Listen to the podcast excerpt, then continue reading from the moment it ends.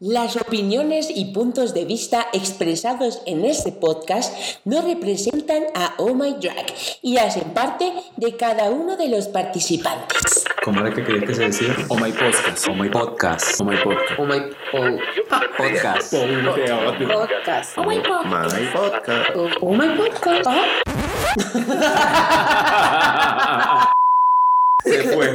Mickey Mouse. Buenas, buenas. La primera grabación del podcast. ¿Se sienten nerviosos? Que la gente, todo el mundo va a escuchar esto. O sea, va a ser público. Me gustan las primeras veces. La primera vez siempre duele. ¿Sí? ¿Quién ¿Te es todo parece? el mundo? Presenten a todo el mundo. Hola, todo el mundo, mucho gusto. Bueno, bienvenidos al primer programa de Oh My Podcast. Oh my God. Ahora soy una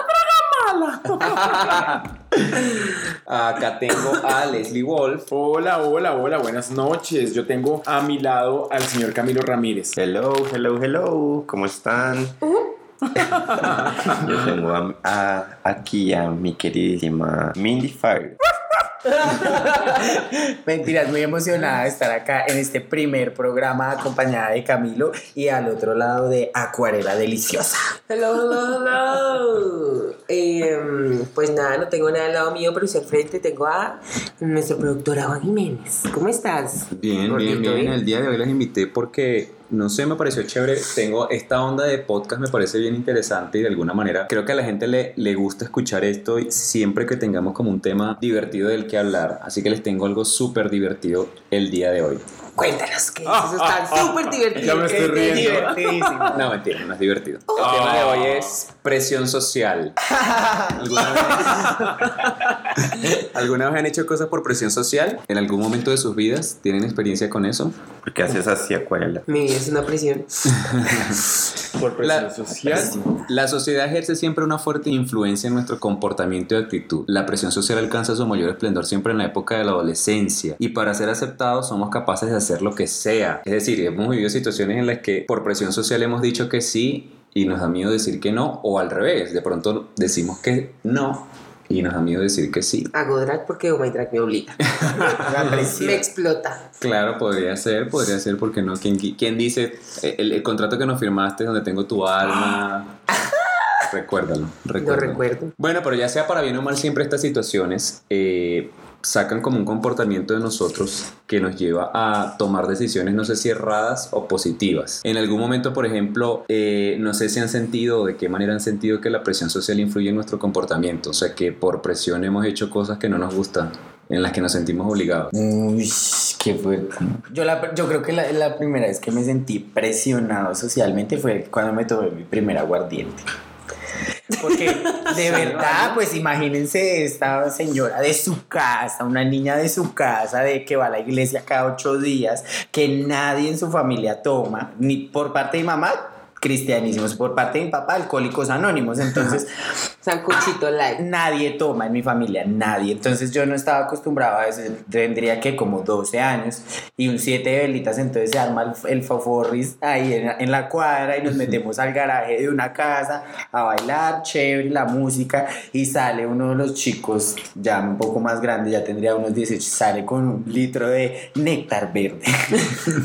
y yo como que pues estaba bailando y ya como, sí, chévere. Se y empezó a, re- empezó a repartir y todas mis vecinas recibían, pues mis vecinas de mi edad, y entonces yo era como, ¿será? Y, y entonces va y pasa y me pregunta y me dice, ¿usted toma? Y yo, Decisiones. Consejos. y yo así que, pues dentro de mí, así el, el mini choque, yo, ¿será que le digo que no? Nos da charra, la que ya después me va a volver a invitar al Sí, fútbol de la Belén. eliminaba. Y yo, re, no, bueno, sí. Y yo me lo tomé y yo con un mío, yo dije, no, ahorita me voy a emborrachar, voy a llegar a mi casa a vomitar, mi mamá se va a dar cuenta. pues súper esto, ya después me di cuenta que no me emborrachaba, entonces me tomé otro y así sucesivamente. ¿Hoy en día es Y bendito Dios, ahora cargo un cuartico aquí entre el seno. Pero sí, claro, sí sentí como ese de que todas las, todas las chicas y chicos que eran como más o menos de mi edad, pues recibían sin problema. Obviamente sus familias pues toman y no, no hay lío, pero entonces sí me causó como un... Y entonces por eso organizabas fiestas en el colegio para embriagar a la gente. Luego ya crecí y empecé a organizar fiestas para embriagar a la gente, para que tuvieran esa experiencia, ese choque. y Pero, empezaran a pero eso también es interesante porque es como el otro punto de vista. De pronto tú no sufres la presión social, sino que ejerces la presión social. Ok. O sea, como tómatelo, ¿A usted no fondo, fondo, fondo, fondo. Ah, ya no la vamos a invitar. Tómatelo un traguito nada más, mañana, mañana amaneces bien, solamente una cerveza. Bueno, yo creo que yo también empecé a beber por eso, ¿no? Porque cuando yo...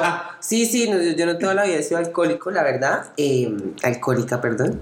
Eh, cuando yo trabajaba en el 85 bartender, a mí me, me tocaba probar los cócteles y me decían... no, qué sacrificio. Y yo, hija. no, pero es que esto me sabe feo. No, es que usted tiene que saber qué es lo que le vende a la gente. Entonces me decían, usted vende un cóctel, ¿cómo lo vende? Y yo, no, pues, ¿cómo le gustan los cócteles dulces, cítricos, ácidos, salados? Entonces usted tiene que saber a qué saben las cosas. Y ya, pues, empecé a probarlo y, pues, ahí, ahí me quedé. Mm, Pero eres más del tipo que presiona socialmente o la persona que mm, sufre más bullying por presión social. Ay, no, yo creo que sí presionó a la gente socialmente y psicológicamente Sí. también. Yo creo que soy team Y, también emocio- y, presión y social. física, ¿Cierto? ella lo coge a uno y le Sí. pega. Sí, yo también soy presión- ¡Calla! presionador social. Uy, no, yo, yo sí me he sentido siempre mamá. ¿Sí? O sea, yo sí soy de, de invitar, pero no de decir como, ay, usted no toma, ay, Ay, yo porque soy qué pereza. Ay, no, no, yo soy como de ven, dale, dale. Si te, si te sientes mal, pues yo te cuido, todo bien. Bueno, yo tampoco, Ah. yo tampoco el nivel de mal plan de hacer emborrachar a alguien, pero No. sí como, oye, disfruta, pasa bien, pásala bien, disfruta el momento y ya, no, te, no, te, no estés como con ese tema de que eh, mañana me levanto temprano, mañana tengo que trabajar, pero igual estás aquí, o sea, ¿para qué viniste? No hubieses venido en primer plan, Mm, pues pienso yo. pues sí. Entonces, pues si ya están ahí, le echo el empujoncito. lo coge y le aprieta la boca y le empieza a putir con la botella. No, no, no, no, Se le ¿alguna bote. vez has sufrido? No, yo soy un alma de Dios. ¿De No. qué Dios? Ay, del Señor. Entregada al Señor. Entregada al Señor, el Señor no me lo permite porque si no, si no, que me paga el arriendo. ¿Nunca te ha pasado una situación, por ejemplo, un amigo me contaba hace poco que... eh, Que te vio. No, no, no. Que por presión social, cuando iba a casa de una amiga, siempre le daban jugo de guanábana y él lo odia. Y dice, la guanábana es una mierda, la odio. O sea, me parece terrible. Y siempre le decían como, ay, ¿te gustó el juguito de guanábana? Ay, si tienes carita de más, ven, te sirvo otro.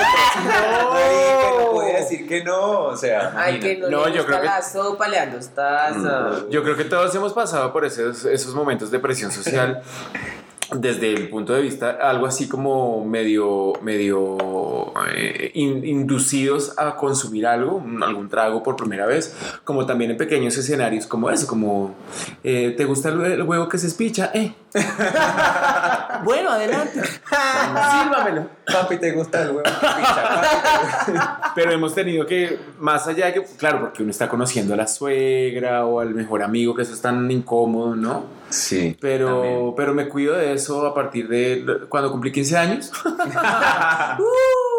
pero no, sí, creo que después hay momentos donde uno toma la decisión y aprende a decir no también, ¿no? Un poco. Sí, claro, pero pues siempre está como la situación en la que uno, ah, no, gracias, no me provoca, de pronto puedes zafarte con esa, pero si la mamá o la abuelita que insiste, no, venga y le sirvo más de lo que no te provoca y tú, ¿cómo Sí, les digo? De hecho, en mi colegio decían que era mala educación no aceptar, o sea, que uno por, siempre por buena educación tenía que aceptar lo que le ofrecieran en esos casos de eh, estoy en la casa de un amigo y bueno. Entonces soy una maleducada porque la mamá de Santiago una hizo como calabacín, una joda así toda rara. Y yo, "Uy, no me gusta, lo No. siento. Y No, yo rico, tampoco, pero, yo, ¿qué es eso? A mí me pasaba en casa de un amigo que yo, "Mm", bueno, empezaba a comer, No. comer, y llegaba un momento en casa de un amigo que. mm, Y cierra los ojos. estaba en el liceo. en el liceo. Era un amigo del Madrugó. liceo, era un amigo del liceo, del colegio. Pero no, No, me pero la ¿qué mamá- es eso? Es que yo siempre toda mi vida he odiado el pollo con hueso. O sea, yo odio un muslo, comerme un muslo, no sé, no me gusta, no me gusta el pollo con ¿No hueso. te gusta chupar huesito? Y me servían, no, me servían el arroz con el, el muslo encima, chorreado, ese pollo guisado, lo odio, lo odio, lo odio. Pero entonces ¿Sabes? agarraba, ¿sabes qué hacía? Agarraba el, el arroz por debajo, me iba comiendo el arroz, cortaba un poquito del pollo y ya de ahí, ¿quieres más? No, no, no, ya no me, te- me. Gracias. Pero si sabías que la carne que estaba más cerca del hueso es más jugosa, más rica. No sé, no me me, gusta, Tiene me, parece que, me parece que el sabor Solo es, pechuga. me parece que el sabor es feo, no sé, a mí no me llama la atención. Vea pues. Bueno, pero, o sea, no solamente esas situaciones, alguna vez les ha pasado, o bueno, siempre han, siempre han escuchado, bueno, ¿y para cuándo la novia? No, ah, sí, sí, nunca. obvio, no, mis, mis tías todo el tiempo. No, yo no. A mí me pasó hace como un año, yo creo, la última vez. Y mm, estábamos en una celebración, yo no me acuerdo, el cumpleaños de alguien. Y en ese momento yo estaba saliendo con un chico con el que tuve demasiados problemas. Y me dice mi tía, ay, Santi, su novia, y yo así. ¿Y su qué? ¿Y su novia? Sí, y yo no. Puteando con su hija, tía. No, le, le dije como no, tía, yo no me complico con, esas cosas, las mujeres son muy complicadas y por dentro de, de mí decía, y he estado con, con la mariquita con la que estoy saliendo, me basta y me sobra. Mi madrina me hacía Pero le eso. preguntan a uno ahí como, Mi madrina siempre me hacía eso. En una reunión familiar en la que llegaba decía, ay, mi Juan, ¿y cómo está la novia? Tienes un montón, ¿verdad? Y yo, "Mm, sí. no, mentira. Siempre mentía, pero usaba tu técnica. No, las mujeres son muy complicadas. Madrina, yo me siento súper bien así. Ah, bueno, ojalá pronto nos presentes una. Y era, "Mm, sí, claro. Yo ojalá". me, yo me siento súper bien así, mariconcito y todo. Sí, no lo tenía claro, pues yo desde siempre lo tuve claro. ¿Desde ¿Sí? cuándo descubriste que era gay? Yo, mm, a mí me gustaba mi profesor de educación física en octavo. A mí me gustaba como un, un guía de un campamento, nos llevaron a un campamento de niños, me gustaba como el guía, el que, el que organizaba nuestro grupo. Bueno, eso me parecía lindo, me parecía... Mm. Es que los, pues no sé, a mí siempre. Y levantaron carpa. No, no, eran, no eran de esos campamentos que te quedaban. no era ese tipo de campamento. Ah, ok, ok. No sé a qué tipo de campamentos ibas tú, Leslie Wolf, pero No, no eran de esos.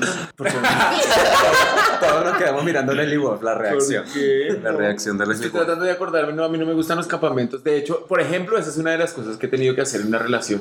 Vamos a acampar. Oh, jue- pero ¿por qué no te gusta?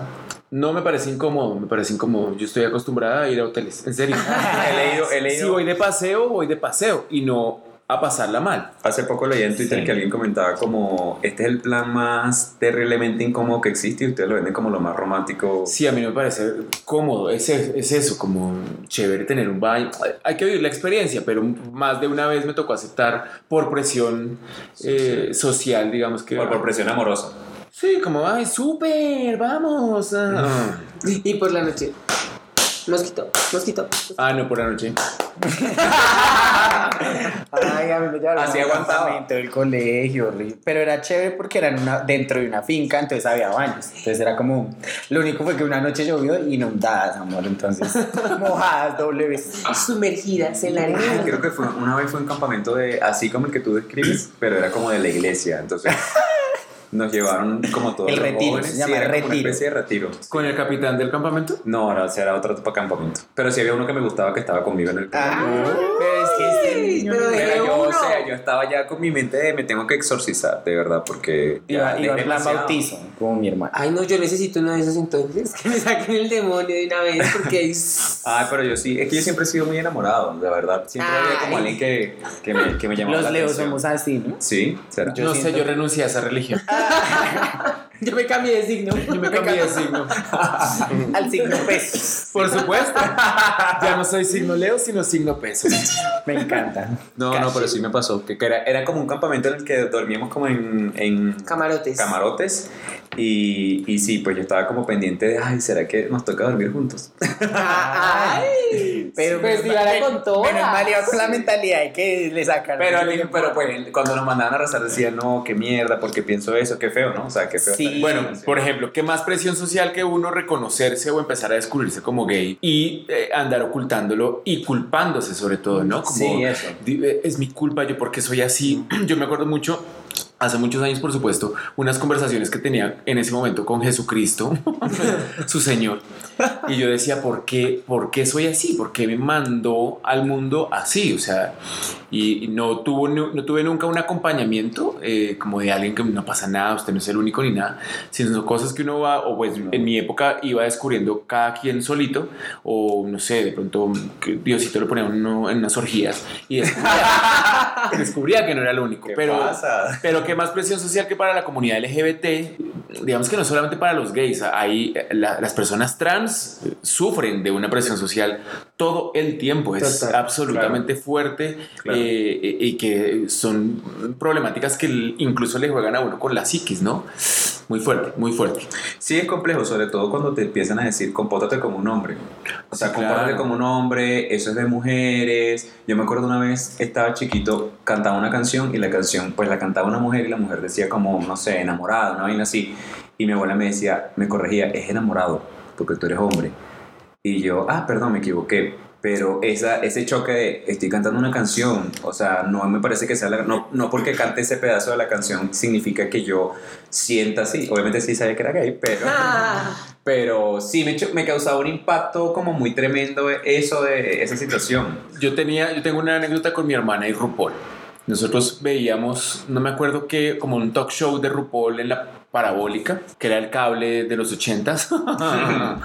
y aparecía un programa de RuPaul y mi hermana se me sentaba al lado y me decía, tan feo un hombre vestido de mujer, ¿cierto? Como para que yo le dijera, uy, sí, horrible. Pero siempre, digamos que siempre acompañó o asesoró la situación así. Tan feo los que fuman, ¿cierto? O sea, como Mm. era su manera también. Muy fuerte, hermana. no te funcionó. Te amo. No, yo, a mí me pasaba algo súper tenaz también en el colegio y ahora que lo pienso, si era como por presión de mis, de mis compañeros Ujú. y era que como yo siempre tenía la voz así, súper delgadita, con sentido, entonces siempre me molestaban un montón diciendo como que a mí, a mí me gustaban los hombres y me gustaban los hombres y me gustaban los hombres y yo como que ignoraba esas cosas. Y llegó un punto en el que un grupito de compañeros de allá del colegio empezaron a decirme que lloré, que lloré, que lloré y me empujaban o cosas así y yo me ponía a llorar. Y ya me dejaban de molestar. Entonces yo sabía que si yo me colocaba a llorar, ya me iban a dejar de molestar. Y siempre lloraba. Eso, y ahora súmale esa vida del colegio cuando uno es afeminada, Qué fuerte. ¿no? sí. Y es fuerte también. De de pronto ya no tanto, o no sé. Pero yo sí me molestaba mucho, me- o sea, mencionando eso, yo sí me molestaba mucho cuando, cuando le hacían bullying a mis compañeros que eran super gay o que eran feminados porque decía, ¿qué está haciendo? ¿Por qué lo tienen que tratar así? Entonces yo fui como el que me escondía detrás de ser el nerd, el inteligente, entonces a mí no me fastidiaban porque yo resolvía todos los exámenes y los ayudaba y demás. Quizás me faltó el valor de enfrentarme y decirles, marica, déjenlo. O sea, ¿por qué? ¿Qué pasa? O sea, eso no está mal de pronto era como también el miedo de que al final la, la cogieran conmigo también. Entonces era como una sonrisa nerviosa. Ay, le gusta, ay, es el Ajá, y- besito. Y sentía, sentía como el miedo en el fondo, decía como marica se van a meter conmigo y también me sentía muy mal de no poder enfrentar a esa gente y decir, no, o sea, no son tan mierdas. Yo estaba en las dos orillas, ¿sabes? Estaba en las dos orillas. Uno de montársela, yo me acuerdo que en once había un chico muy afeminado en mi, en mi salón eh, y un día estaban una, los colegios femeninos estaban yendo como a ofrecer boletas para su prom. El chico salió al baño y cuando volvió, yo me asomé y sabía que era él, entonces le cerré con candado. El tipo tocó la puerta y yo, a, a los 46 que éramos en el colegio, es una chica de la Merced. Uy, todo el mundo se recompuso, se peinó, se no sé qué, la, la, la, la, la. Apenas se abrió la puerta. Entró Bonilla. Pero años después, en un bar de Chapinero. O sea, Bonilla, si escuchas esto, no, para. Ah, órale. Años después, en un bar de Chapinero, yo estaba con mi primer novio, o sea, bailando, dándonos un beso cuando tic tic me poquea en el hombro y yo volteo a mirar, Bonilla. La vida es justa, hijo. yo fuera Bonilla y te echo un trago encima, maldito. No, de una me dijo, ah, hola, ¿cómo estás? Así Y te yo- quería ver. Y yo, muy bien. Y nada, le dije, mira, te presento a mi novio. Mucho gusto, pero el tipo, mira, como, dime algo, marico. o te sea. quería ver, Rosco. Pero también he, estado, también he estado en la orilla que tú dices y, es, y sí me he metido. Yo siempre he sido muy contestatario de todas maneras y siempre, siempre me metí en el colegio como a defender a los chicos más eh, afeminados o a los que tuvieran bullying porque tuvieran cara como acuarela, así como de bobitos. Eh, y me metía como, oiga, déjelo en paz, ¿sí? o sea, Sí. no pasa nada. A mí me pasa eso ahorita como que estoy en el otro lado en el que, digamos que, bueno, yo trabajo en teatrón y en teatrón hay unos chicos que son bastante homosexuales y empiezan a molestar a los heterosexuales. Empiezan a coger la verga Ay, o empiezan no, a hacer... Y yo me paro, no. o sea, yo soy como, bueno, respeta porque si a ti no te gustan que te digan, que te digan mariconcito, pues entonces respeta lo que no le gusta que lo estén toqueteando. Sí, claro. Entonces ahí ya uno se para duro en este momento. Yo el colegio era una hueva. No, no, no. Chao. Yo, Yo- me decían llor y llor. Solo mi, mi posición era solamente que era el inteligente, porque le prestaba la tarea. No, pero yo también era el inteligente. O sea, no me, me- fue en el cuando me cuando llegué a décimo era el promedio más alto en todo el colegio, un colegio nacional, o sea, un colegio donde había mucha gente. Era Wow. muy pilo. ¿Y qué pasó? ¿Eras? Era muy pilo. Ahora soy completamente inteligente. ahora Ahora pila. soy muy pila. Ahora soy pila. Duracell nos patrocina esta sección del podcast. aprovechando, aprovechando que comentas eso, sabes que yo tenía por, por el tema de la presión social de la familia, de que, de que va, tú eres gay, no sé qué, que la noviecita, había algo, no sé, de pronto, pero siempre, siempre me acuerdo que como ya yo sabía que era gay y que iba a ser un problema para mi familia con todos estos comportamientos, en, el, en algún momento, no sé qué fue lo que me pasó, yo tuve como mucho conflicto con mi papá porque a él como que le estresaba un poco que yo tuviera algún comportamiento afeminado. Yo no sé, yo tengo como un conflicto que recuerdo mucho de la infancia en que yo sentía que él incluso prefería compartir con otros niños porque yo era así. Y me frustraba mucho, discutíamos mucho y sentía que no me quería, sentía, me sentía muy mal de que, de, que, de que él me tratara así solo por eso. Y no sé, algún día me deprimí, de verdad me deprimí mucho, me puse muy, muy triste, me, como que me salí de mi casa y todo. Eh, obviamente tenía por la tarde porque tenía que volver en la noche.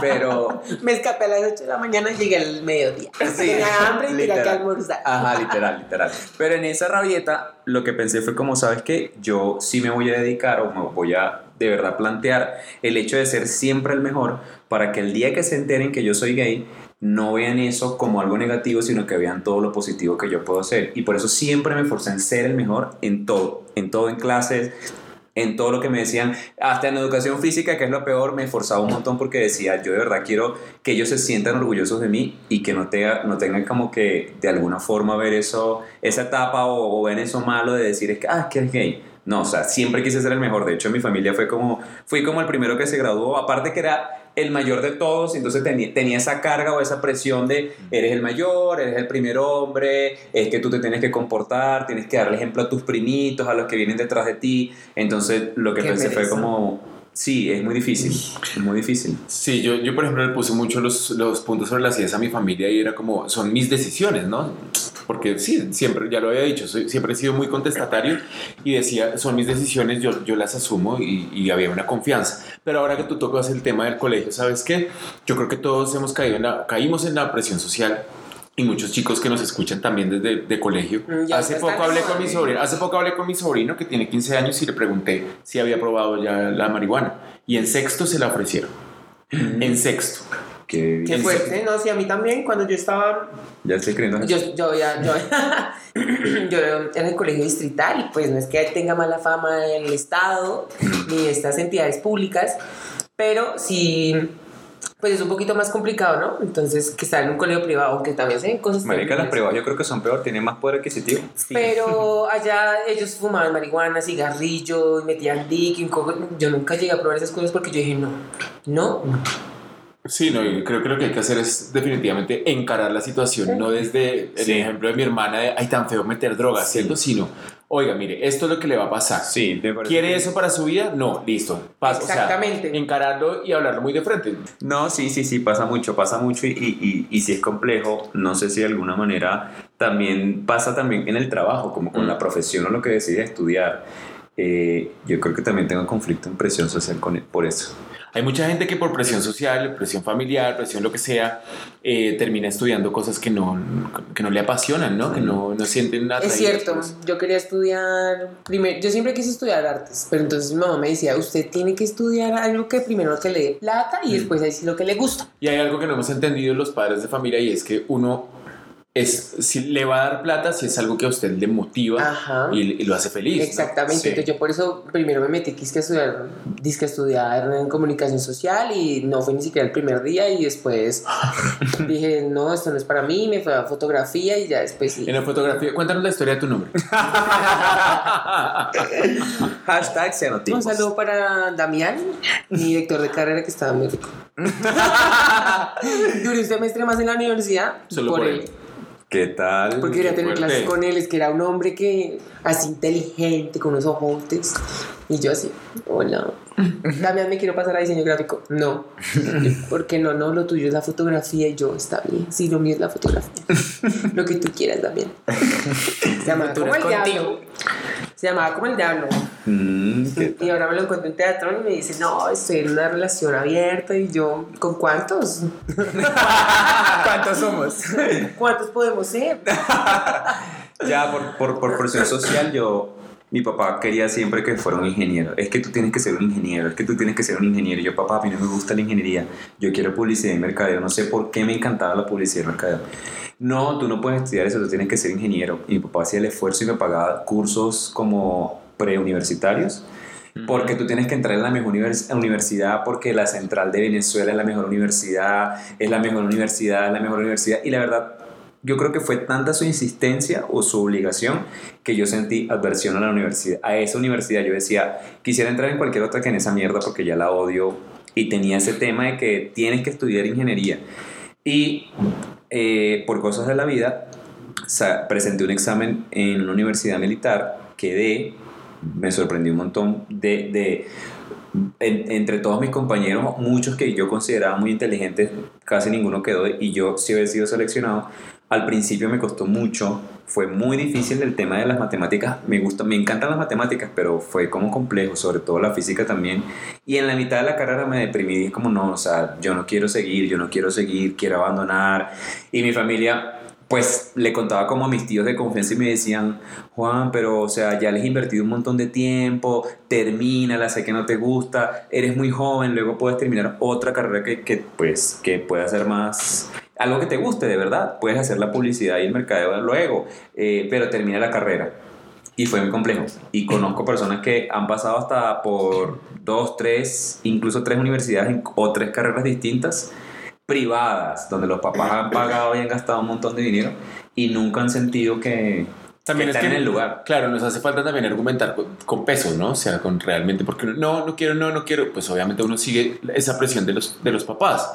Pero no sé, nos hace falta algo en la educación como que le, le dé a uno un discurso que le pueda, con lo que el que pueda argumentar la decisión que quiere tomar Claro. a la familia. ¿no? Claro, y como un acompañamiento, yo siento Claro. que de parte de los papás, no sé, en- no sé si aquí pasa, pero en, en Venezuela cuando estabas en el, en el liceo, a- hasta noveno, eh, te, tenías la oportunidad de decidir si luego los dos últimos años, si décimo y once, lo- los hacías en humanidades o en ciencias. Dependiendo del colegio. colegios, sí. Bueno, ya, entonces era como, tú tienes que hacer ciencias. Porque, Mm. porque ciencias hay más oportunidades, porque ciencias son las carreras profesionales más exitosas, porque son las que pagan mejor, no sé qué. Y yo siempre como tuve como esa curiosidad de decir, bueno, y que si tu- estudiar humanidades. O sea, porque humanidades se veía como una cagada en comparación a ciencias, porque así te hacían sentir o ver. Imagínate que estaba, ya eso estaba desde ahí. Entonces, claro, ¿qué queda claro, para claro. la universidad. Claro, no, no, no. Por suerte hay nuevas generaciones y nuevas, eh, tanto en la docencia como los chicos de ahora no se dejan convencer tan fácilmente, pero eh, de una u otra manera sí hay un, un- como una nueva, un nuevo pensamiento sobre la utilidad. Eso de usted va a ser feliz si estudia, va, va a ser exitoso si estudia lo que lo haga feliz. Bendito Dios. Una vez, una vez en medio de, esa, digamos que de esa, de esa duda de si continuaba o no con la carrera, alguien, un amigo de la familia que trabajaba en publicidad y mercadeo, me invitó como un día a participar en un proyecto y me dijo, tú naciste para hacer esto, o sea, te gusta mucho y te sientes muy motivado. Y te voy a decir algo, me dio como ese consejo de vida, me dijo, tú siempre vas a ser exitoso en lo que a ti te gusta hacer y lo que te apasiona hacer. Sí. Si tú de verdad no quieres continuar, no lo hagas. Ahora, si tú consideras que puedes continuar y luego más adelante hacer esto, dedicarte a esto, hazlo. Y hoy en día, pues soy ingeniero de telecomunicaciones, pero no me dedico enteramente a eso. Me apasionó al final de la carrera, pero hoy en día me dedico a publicidad, mercadeo, producción, bla, bla, bla, en otras cosas y, y, y me va mucho mejor. Me gusta de verdad mucho, mucho lo que hago. Eh, les quería preguntar, por ejemplo, tú siendo profesor, ¿en algún momento sentiste que alguien te hizo como el bullying de, ah, bueno, pero ¿a qué te dedicas? O, o como que por debajo de tu trabajo, por decir que no era algo relacionado con ingeniería o algo más. No, no, no, no, nunca, nunca. Eh, pero digamos que uno en redes sociales sí lee como, ah, bueno, si eres actor, pero eh, ¿qué estudiaste? Ah, exacto. De hecho, eh, hace poco compartí en mi cuenta de Twitter eh, un video y un man me preguntaba como, pues sí, es obvio que lo va a hacer bien una, una chica que sale en televisión, ¿no que es actriz? Yo le respondí, no, sale en televisión, pero no es actriz. Sí, es, es un poco también la pelea que nos damos la- las personas que nos dedicamos a esto y que estudiamos esto y es que no es lo mismo salir en televisión a... a- por supuesto, hay gente de televisión que está muy bien preparada eh, en este oficio, pero creo que es un poco desde la dignificación del oficio. Entonces, nunca lo sentí, pero, pero, pero siempre estoy un poco a la defensiva con eso.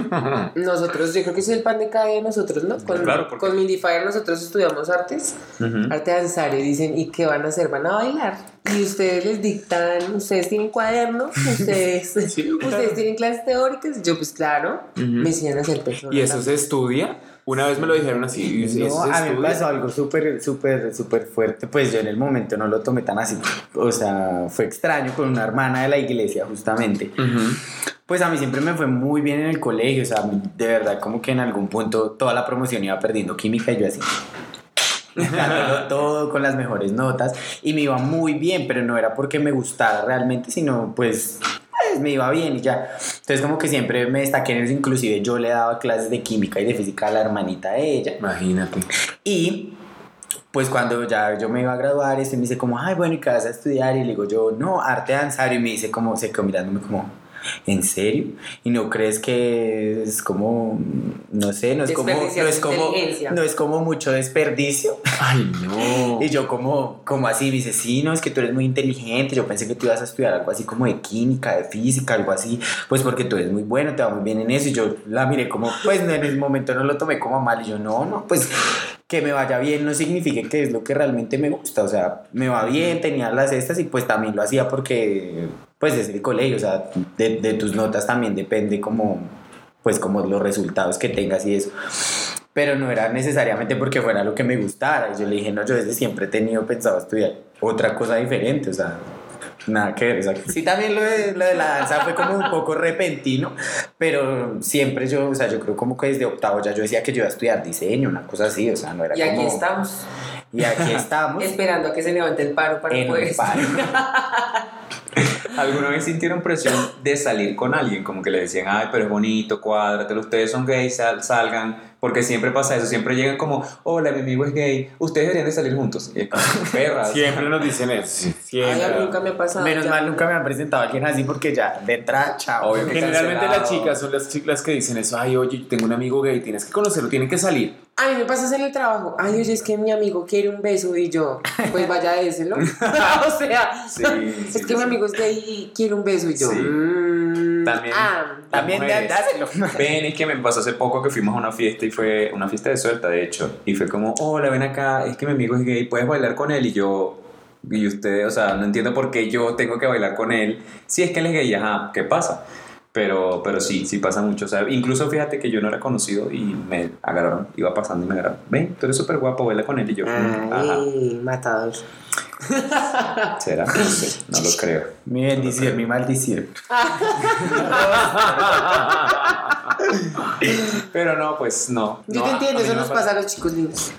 ¿Será? Todo el tiempo. ¿Será? No sé. ¿Verdad, Cami? ¿A ti te ha pasado? Mm, no, ¿No te pasa muy seguido? no. Bueno, te va a empezar a pasar. Mm, bueno. Mm, mm. ¿Sentiste presión social para broncearte? Eh, no, me gusta.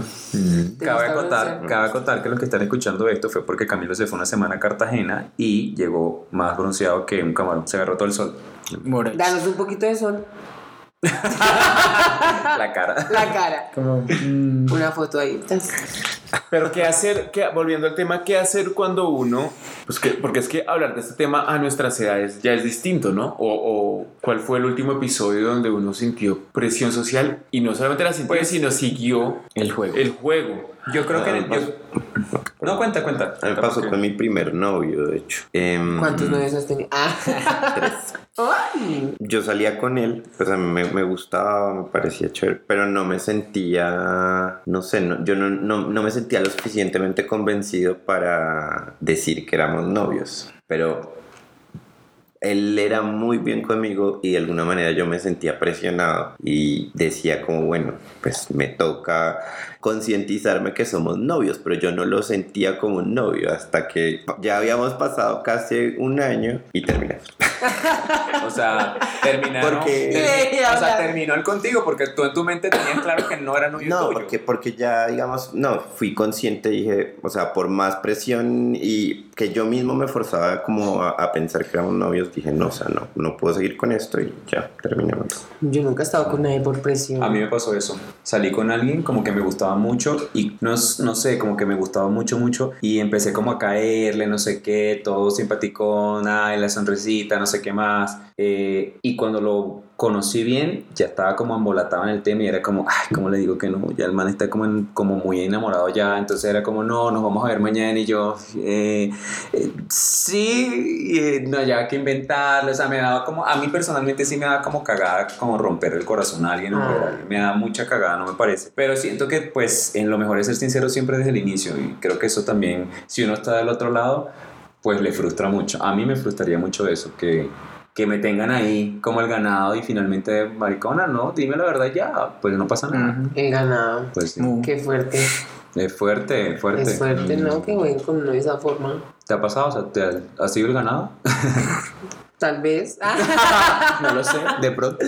No lo sé, pues es que uno no sabe en realidad quién le es sincero a uno no, ¿no? Es Siempre complejo, uno creo está que- como... Creo que ese sería un buen tema de otro, de otro capítulo de y podcast. más que verdad. confiar en las personas es muy difícil, ¿no? Mm. Sí. Sí. O sea, que yo deje entrar a Les devuelvo a mi casa en este instante, en este momento, eso es algo muy difícil. Ha pasado un proceso muy largo. Mm, sí. Yo creo, bueno, con ese tema de las relaciones hay mucho para, para sacar. Creo que todo tiene que empezar por saber lo que uno quiere realmente en la vida. Y, y mucha gente cree los que lo sabe, pero no lo tiene claro.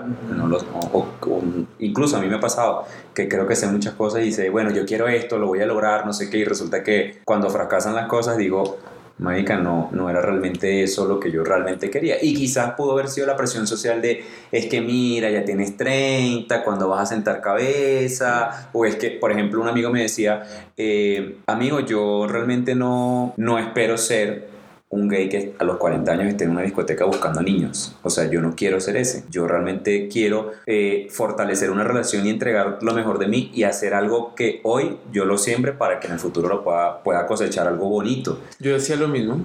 ¿Y qué pasó? No, yo decía, olvídate, después de los 35 yo no voy a ir a una discoteca nunca. ¿Yo qué voy a hacer en una discoteca? O sea, y, pero es también una proyección errónea de, lo que uno- de la edad que uno tiene, ¿no? Es, ¿y qué? Pues voy a ir a una discoteca a pasarla bien. O sea, obviamente no voy a estar como en helicóptero buscando a ver a quién me levanto. No, de hecho nunca, muy pocas veces lo he hecho.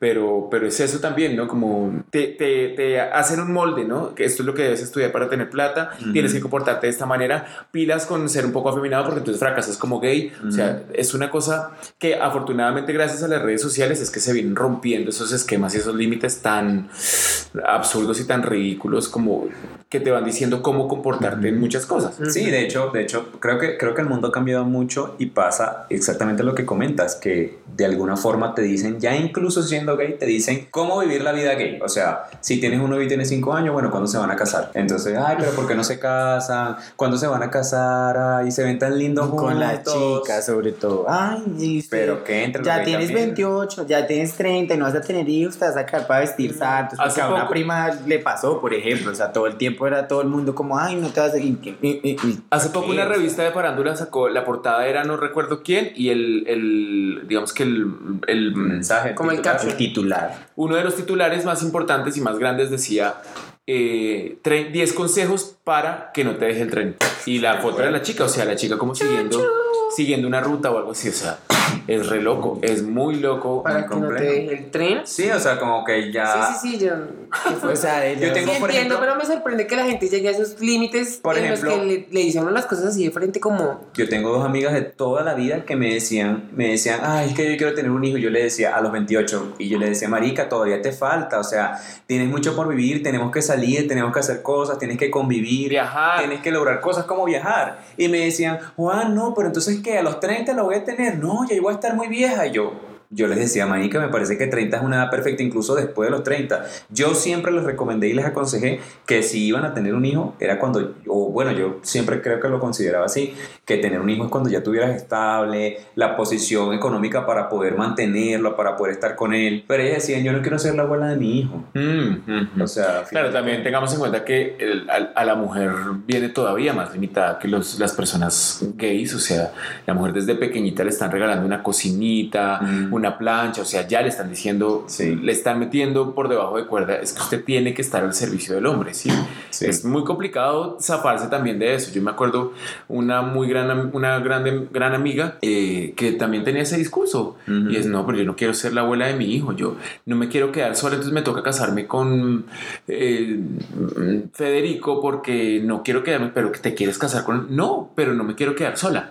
Y se casó a los 32 años y ahí estaba con el man, tienen hijos y tal, pero uno sabe que no es feliz. Pero exacto, lo que te iba a decir eso, ¿cuántas, ¿cuántas de esas relaciones realmente se convierten en relaciones duraderas y felices? O sea, es muy difícil, esa presión social de te tienes que casar con esa persona porque ya tienen siete años juntos y demás, eh, lleva a eso, lleva a que termines Ujú. frustrándote y termines estando obligado y quizás te comportas mal en la relación porque tienes ese, ese, como esa frustración, esa rabia de no era lo que quería, pero fue lo que me tocó, entonces me tengo que aguantar eso. Pues imagínate una persona gay, un, chi- una- un hombre gay casado, sabiendo que no le gustan las mujeres del todo, o pues no le gustan que es gay, Ajá. y por caso. su familia tiene hijos, se casa. No. O sea, el caso este de Pose, eh, ¿se- ¿vieron Pose? ¿La primera o la segunda? La, la primera. La ah, primera. sí. Eh, el, el chico que tiene la familia, que está, entró, entró a trabajar en un gran puesto, pues, y, y está saliendo con la chica trans, enamorado de la chica trans. Ujú. Pero es- esa historia es verdad, o sea, esas historias no se las inventa un escritor, eso, eso pasa. Y pasaban en esos años. Imagínate, Sí, desde esos años estaba pasando. Pues yo tenía, yo tengo un amigo que alguna vez me contó que salió con un hombre casado. El tipo le daba las llaves de la camioneta, sí, sal, no sé qué, bla, bla, bla. Estaba súper enamorado de él y un día como que lo invitó a un evento y mi amigo entró al baño y el man se le fue detrás. Pero hagan de cuenta que en el, en el evento estaba toda la familia, la esposa, los hijos, todo. Y él se sentía súper incómodo. Pero lo que, la gota que derramó el vaso, porque él al principio decía, ay, súper bien, pues mucha gente que hoy en día, ay, mucho verdad y no sé qué. Lo que a él ya de verdad como le terminó en la parte, no sé, en, en su mente, pues dijo como ya yo no puedo seguir con esto, era que él fue al baño en ese momento y el tipo se le metió detrás a besarlo, a darle abrazos, que no sé qué, y él le dice, estás loco, o sea, tu familia está aquí, afuera está tu, tu esposa, están tus hijos, los acaba de conocer, no, marica, yo ya, y él dijo que ya, o sea, que ese fue como el punto en el que él de verdad dijo, yo ya no puedo seguir con esto, y se sintió súper mal, pues dijo como, no, ya yo no quiero, no quiero. Es que ya eso es engañarse a uno mismo y... mm, Pero fíjate lo que esa persona es capaz de hacer para intentar ser feliz, como para rasguñar esa parte de felicidad y decir, es que esto es lo que me motiva y lo, me- lo que me llena y no puedo hacerlo de otra manera porque, no sé, tendrás una empresa, tendrás, serás una figura pública. ¿Cuántas figuras públicas ni siquiera aceptan que son gays? Y, que, y que en una entrevista les toca estar ahí aparentando, bueno, y te vas a casar con no sé quién. Ujú. ¿Para cuándo es la boda? Suenan campanas, sale en la portada de la revista el titular. Suenan las campanas. sí, pues. Traigan el arroz, que me va a casar. De eso se trata. ¿Qué otras cosas de pronto crees que en la vida gay uno hace por presión? O deja de hacer por presión, ¿no? Yo creo que es más desde ahí. Uno como gay deja de hacer muchas cosas por presión, por el que dirán sobre todo, ¿no? Por esas cosas Me también. acabo, me acabo de acordar de algo que de pronto sería interesante mencionar y es esas personas que terminan adoptando un gatico, un perrito, por la presión de que todos los amigos tienen o, o porque he escuchado eso de que, ay, porque el perrito, porque el gatico, entonces lo utilizan para tomarse fotos y subirlas en Instagram para caerle bien a todo el mundo, no sé qué, y no cuidan a los animales. Sí, no, no, no. eh, terminan siendo una carga, terminan siendo un problema y al final, pues, si el que sufre es el pobre animal que queda abandonado. O el otro que no adopta porque está relacionado que si uno tiene animales Tiene es que porque ser está raza. soltero. No, es porque Ah, está, Sí, está la, soltero. la tía, la tía de los gatos. Ajá. Ajá, El esa, esa, esa. Está soltero, mejor eh, adopta un compra, compra o adopta un gato. Sí, es como ridículo también los parámetros que uno mismo desde la comunidad pone, ¿no? Es como, eh. O incluso adoptar un hijo, o sea, como tienes esas referencias donde, no sé, un Ricky Martin con el supernovio, entonces tienen unos hijos, no sé qué, tú sientes que hacia allá tiene que ir el camino y resulta que todos tenemos vidas diferentes, proyectos de vida también diferentes. Ujú. Y pues en nuestras relaciones o en lo que queramos en nuestra vida tenemos que nosotros construir realmente lo que nosotros queremos. Creo que ese sería un gran consejo que podría de pronto mencionar acá. Porque, porque sí, por presión de verdad hacemos muchas Sí. cosas. Sí, sí, sí. Total. Yo creo que lo mejor y lo más importante es estar muy seguro de lo que uno quiere, eh, de lo que se proyecta también de, uno como persona, pero sobre todo eh, eh, asesorarse y acompañarse y hablar, hablar mucho de los temas, porque seguramente entre menos uno sienta que está solo en algo, le va a ir muchísimo mejor en cualquier decisión que tome. Y siempre, yo, yo diría que como consejo, como para cerrar un poco también el tema, es como contarle también de pronto a tu amigo, mira, me está pasando esto, crees que debería de ser, de que crees que debería de verdad hacer esto.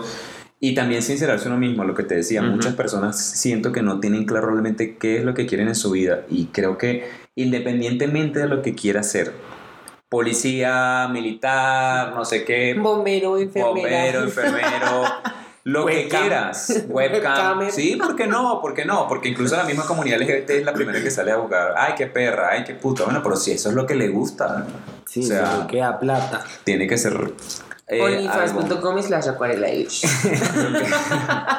Creo que tienen que definir muy bien realmente qué quieren en su vida y aceptarlo, aceptarse y aceptarlo sin miedo, de verdad. Y, y nada, ser, ser siempre sinceros consigo mismo. Creo que es lo más importante. Es el mensaje de RuPaul. O sea, dentro de lo que él habla del amor es también sincérate contigo mismo. Así podrás sincerarte con todos los demás, podría decir. Hay un texto de Almodóvar que lo dice a través de un personaje que se llama Lagrado que dice, uno siempre va, algo así, no, no recuerdo, me van a matar.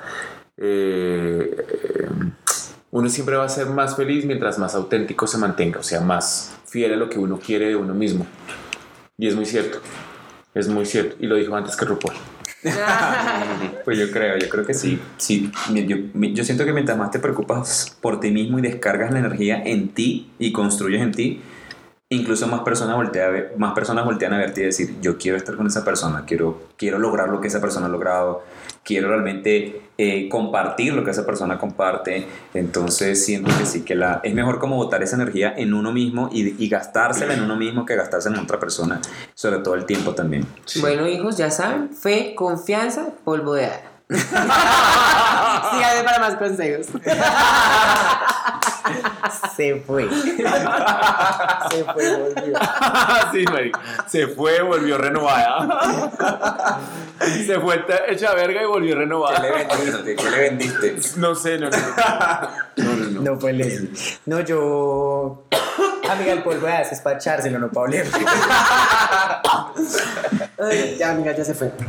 Yo, yo creo que eh, de pronto ya lo que, lo que decía Leslie, de pronto ya en, en- en el momento de nuestra vida en el que nos encontramos ya estamos un poco alejados de eso.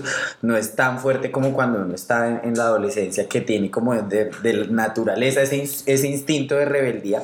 Y, y el reto yo creo que es ahora más para los nuevos padres, para los que han tomado el reto de ser padres, y es eh, brindar ese acompañamiento, porque yo lo que puedo ver eh, desde mi experiencia personal es, y sobre todo por la religión, es que, como dice el, el de por mi culpa, por mi culpa, uno peca por pensamiento, palabra, obra y omisión.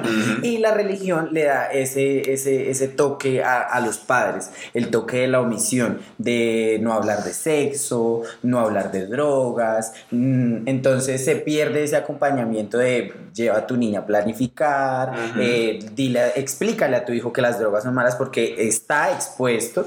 De hecho, en la Biblia dice, no somos del mundo, pero estamos en el mundo. Entonces, uno está expuesto a esas Amén. cosas. Amén. O sea, uno está expuesto a esas cosas. Los niños están ahí cada vez desde más chiquitos están expuestos a esas cosas. Y cuando uno está en la adolescencia, pues tiene ese instinto de rebeldía y entre más prohibido, más rico.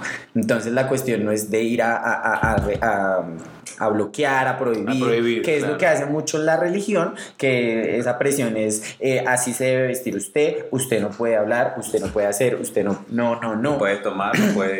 Exacto, entonces es, es no irse al- a la prohibición, sino al acompañamiento, a, a brindar ese apoyo, a brindar esa información para que los niños de pronto no se sientan presionados, a, sino que te- tengan como ese criterio de decidir si quiero, no quiero, ok, lo voy a hacer con cuidado porque igual mi mamá me apoya, ¿sí? De pronto a, nivel de tener una sexualidad activa. Entonces voy a decir, no, no me siento presionado, pero quiero hacerlo porque ya tengo tiempo con mi noviecita, pues ok, lo voy a hacer, pero me voy a cuidar porque mi mamá me ha hablado, mi mamá me da condones y no es como el, "Mm, me siento y no, y no tengo y no me cuido y tenemos un embarazo no deseado. Entonces creo que esa es la, la reflexión que yo hago de ahí y es para que eh, desde, el- desde nuestra posición, así no seamos padres, pero si podemos de pronto Pues llegarle a un hermanito, a un primito, a un sobrinito, es desde ahí, desde el acompañamiento para que la persona tenga un, un criterio y pueda tomar las mejores decisiones. Total. Sí. Total. Y yo, yo diría finalmente que nada, que debemos querernos como somos y que no debemos permitir que nadie influya em, o cambie como nuestra esencia, ¿no? Em, pues que si nosotros nos sentimos bien eh, con lo que hacemos, con lo que pensamos, pues nadie debe eh, por qué eh, como atentar contra eso y, y meterse y, y hacerte cambiar o, o pensar otra cosa, o presionarte, llevarte a otro, a otro nivel. Tampoco, tampoco siento que es chévere sentirse culpable, ¿no? Yo siento que de alguna manera eh, sobre lo que dice Camilo es más allá de aceptarse. Yo siento que todos hemos cometido errores y seguimos cometiendo errores. Yo todavía sigo cometiendo errores y terribles errores. Yo creo que empezó el año y ya estoy como, por favor, llega 2021 porque ya la cagué empezando el año. Sí, pero Literal, ¿qué? cometí. Pero espérate que todavía estamos en enero. Enero ha durado más que mi última relación.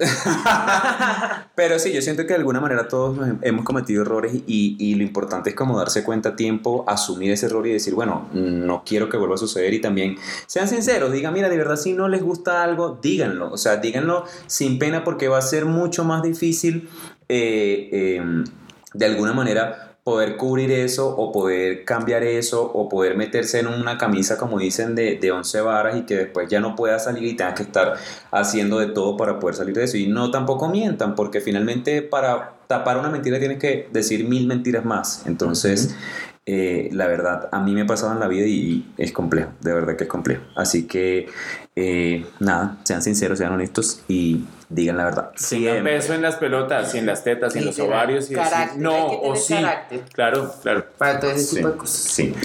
Bueno, yo creo que ya, yo creo que nos tiramos, ¿qué? 50 minutos. Te botaste una hora hablando de eso. Y pensábamos que no, ¿te acuerdas? Decíamos, no, tiene que ser algo rápido, no se van a aburrir. ¿Será que sí se Ah, aburren? pero yo me divertí. No, a mí Sí, no, si yo lo voy escuchando en el bus, que normalmente uno se puede demorar 50 minutos de voz a chapinero, entonces pues Pero, apenas perfecto. No, pues yo me demoraría, yo creo que en bus una de la mañana se demora así por ahí.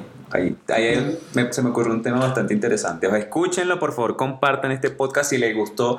Eh, eh, no solamente está de más decir que lo apoyen, sino que también escríbanos y coméntenos qué les pareció. De pronto han hecho cosas por presión social que incluso no la nombramos acá y puede ser bastante interesante de pronto conocer. Quizás podamos darles algún consejo que no hayamos mencionado acá. Con gusto nos pueden seguir en nuestras redes sociales, arroba oh my drag en Twitter, en Instagram y en Facebook también. Me Así encanta. es. Arroba Mindyfire en Instagram. Arroba acuarela guion bajo di, acuarela con Q y doble L. Arroba Miss Leslie Wolf en Instagram. Y ya, ¿quieres- no sé, ¿quieres decir tu red social? Nada, que también nos escriban ahí, Es que, de qué otra cosa quieren que hablemos. Que hablemos. Miren que este año venimos con todo. O sea, Oh My Bar, en pijama con público en vivo, Oh My Podcast. ¿Qué? Sí, ya cuando salga esto ya se habrán enterado. Ah, ya habrán ido quizás al primer en pijama con público en vivo. Miau. Me encanta. Eh, pero que venimos con todo. Venimos con todo. Venimos Porque con somos todo. más que una fiesta. Ah, Ya, ya no te sí, somos fiesta. Final, me encanta. Me gustó, me gustó. Chao. chao. Bye, bye. ¿Nos vamos a despedir así? Eh, no sé cómo te quieres Ah, sí. decir. Con ACMR. No, ASMR. Ah, ajá. ¿Se has visto? Es como. ¿Alguien quiere escuchar algún audio de ASMR Acuarela? Es divertido. ¿Qué dirías? ASRM. Ajá, lo de los sonidos que son relajantes para las personas. Hay un chico que hace, que es amigo mío que se llama Mon, y él hace videos en YouTube de eso. Entonces, él, digamos, se maquilla y todo es como. Como así. A mí eso Y me la gente relaja. se relaja un montón. Así. Ya, ya, ya, chao, chao, chao. Ahorita no grabo.